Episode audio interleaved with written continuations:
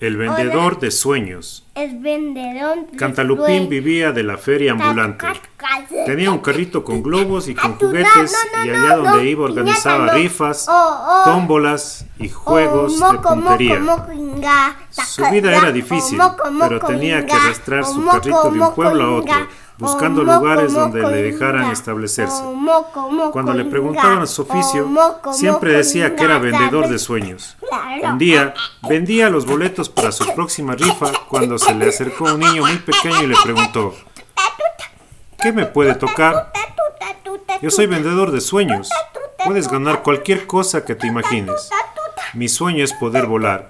El niño decidió participar en la tómbola y le tocó un viaje fantástico en un tiobío que subía y bajaba a gran altura, así que pudo ver su sueño cumplido.